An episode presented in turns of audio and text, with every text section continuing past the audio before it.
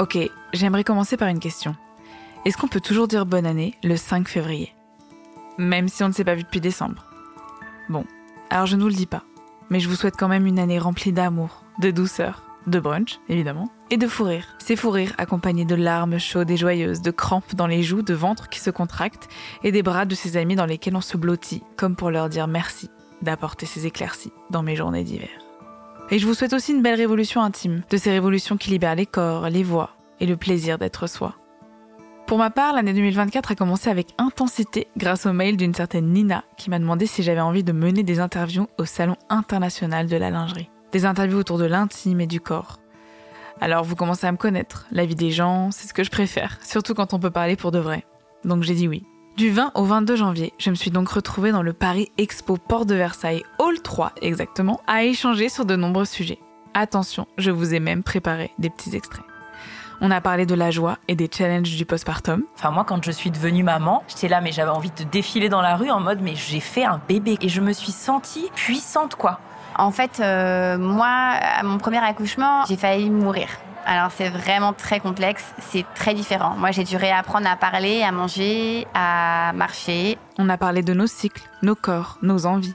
Et je lui dis, je me sens moche en ce moment et tout. Et elle me dit toujours, tu vas voir tes règles. J'ai retrouvé la même honte, cette même impression de d'avoir un corps qui m'échappe, le regard de l'autre qui m'échappe. Je suis ménopausée depuis 2-3 ans, donc euh, ça a changé beaucoup de choses. Donc là, en ce moment, on va dire que c'est pas évident.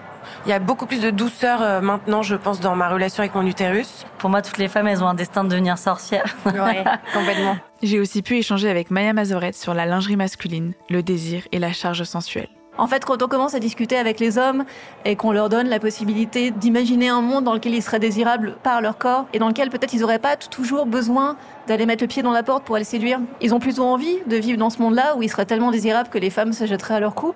Et à chaque interview, les invités nous ont ouvert la porte vers leur parcours intime. Moi, j'étais un jeune homme et j'ai eu l'impression que très vite, on m'a demandé d'être un homme, tu vois. On se rend compte que le corps est une énorme zone de jeu, qu'il y a énormément de choses à apprendre, mais que ça met du temps, ça demande à sortir de ce qu'on nous apprend un peu dans l'imaginaire collectif euh, de la sexualité.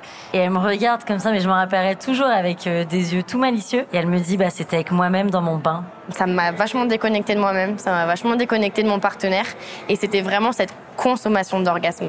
Jusqu'au mois d'avril, vous découvrirez donc chaque lundi un épisode de cette série spéciale enregistrée en plein milieu du salon, avec des personnes qui sont des références en matière de sexualité, des personnes qui ont décidé de se lancer dans l'entrepreneuriat de l'intime, mais aussi des personnes pour qui ces sujets font seulement partie de leur vie personnelle.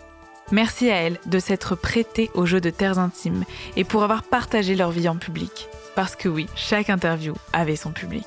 Enfin, j'envoie une pensée bien particulière à Nina Zebouloun pour cette opportunité, cette co-création et son soutien. Je vous invite aussi, si vous souhaitez porter le podcast plus loin, si vous aimez le travail, si vous aimez les interviews, les épisodes, l'univers, à vraiment vous abonner à Terres Intimes et à lui donner 5 étoiles ou même à commenter sur Apple Podcast parce que ça peut vraiment aider le projet. Je vous dis à très vite pour les prochains épisodes de cette série spéciale dont vous ressortirez, j'espère, avec une envie merveilleuse de révolutionner les terres intimes de ce monde.